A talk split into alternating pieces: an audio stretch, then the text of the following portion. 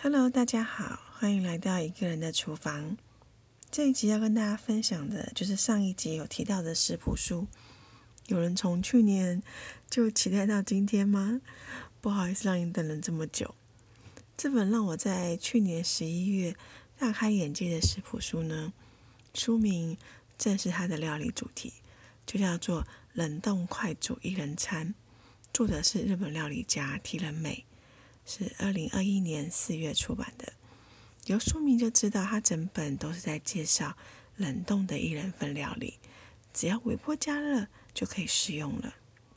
那我们这一节目就开始喽。如果有在追踪我普朗账号的朋友，应该有发现我的河道固定会上传每天自己做的料理。像之前疫情比较严重，三级警戒嘛，我们要减少不必要的外出的时候呢。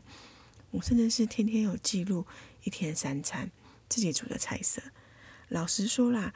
我再怎么喜欢自己煮菜哦，就算天天待在家里，但是你一天煮上三餐，就等于是要进厨房三次诶。所以往往到了第三次，也是晚餐的时候，我就会想偷懒，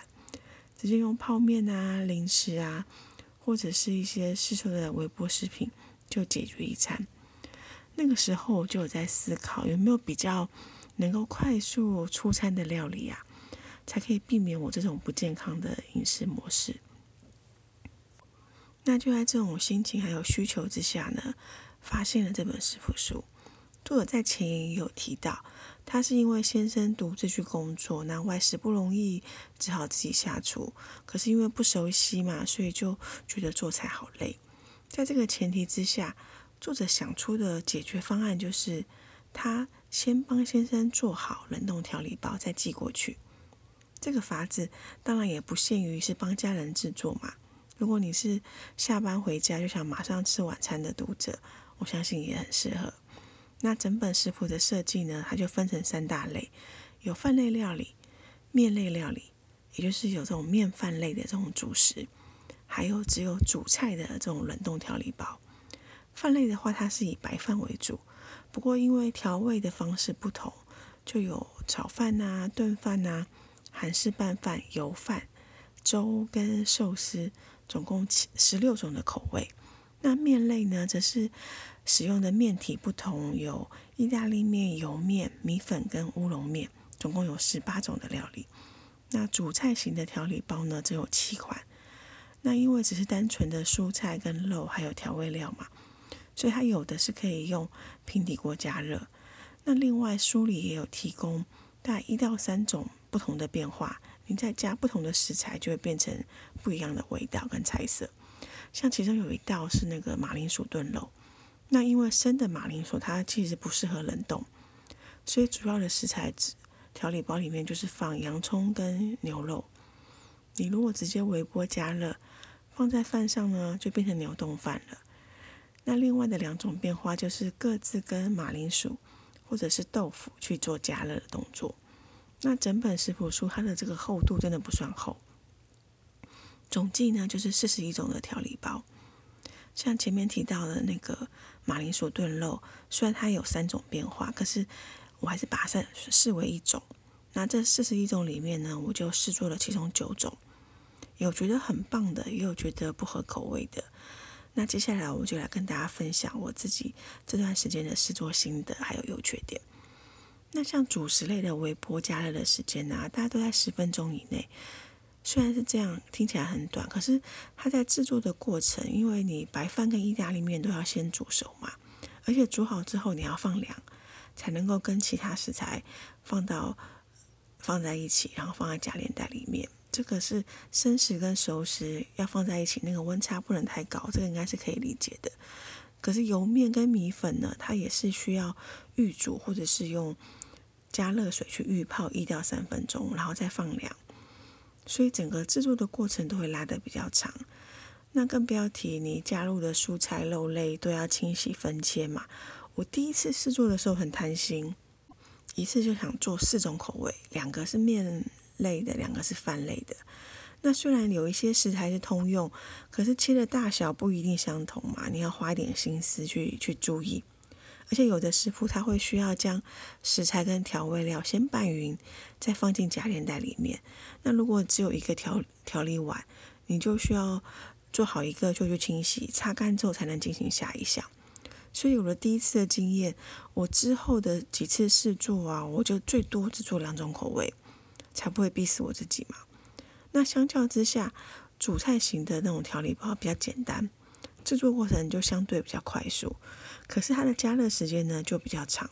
而且你另外加入的那个食材你也要处理好嘛，才能开始开始进行料理。那有的是采用平底锅的加热，时间就会拉比较长。所以它的料理时间大概都落在十五到二十五分钟之间，不一定。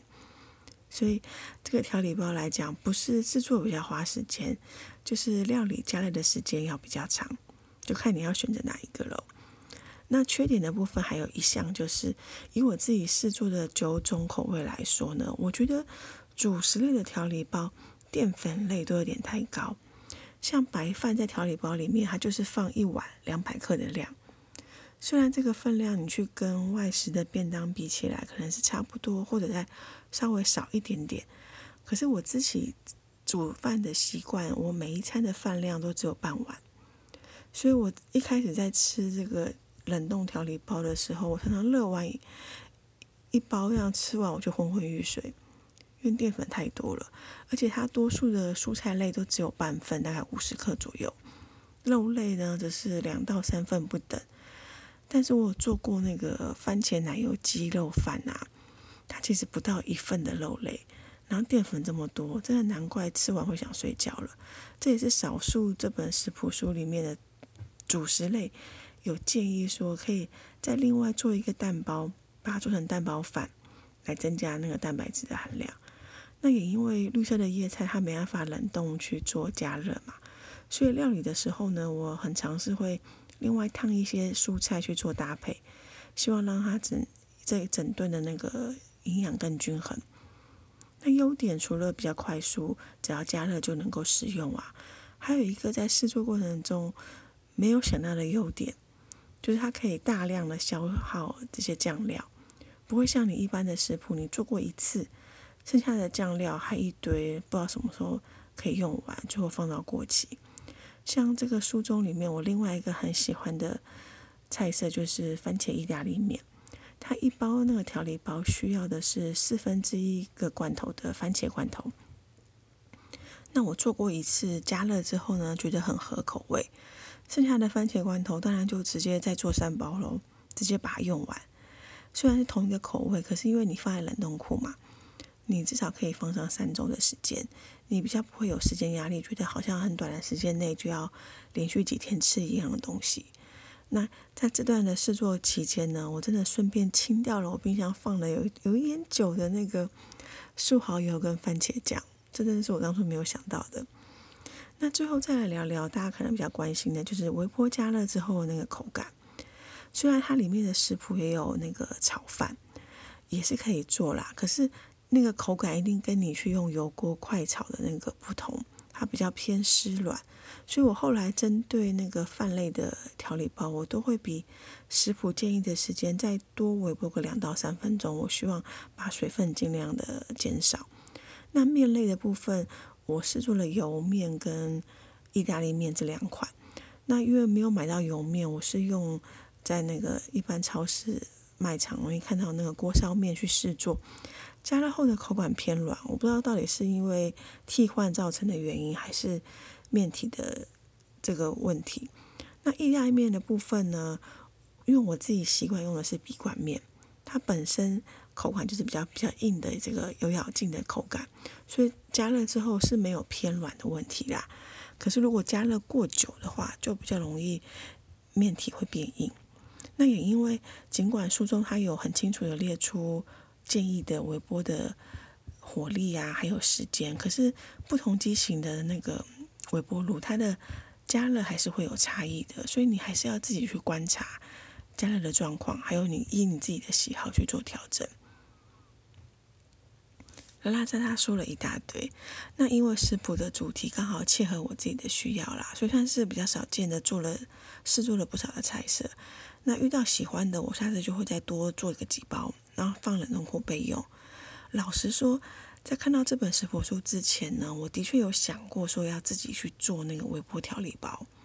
只是我还没有真的动手试做过，就已经看到有这种现成的食谱出来可以参考了。所以，如果你也有同样的烦恼，我真的很希望这本食谱书也能成为你的解答。那我们这期节目就到这边结束喽，下个月二月五号我们再见喽，拜拜。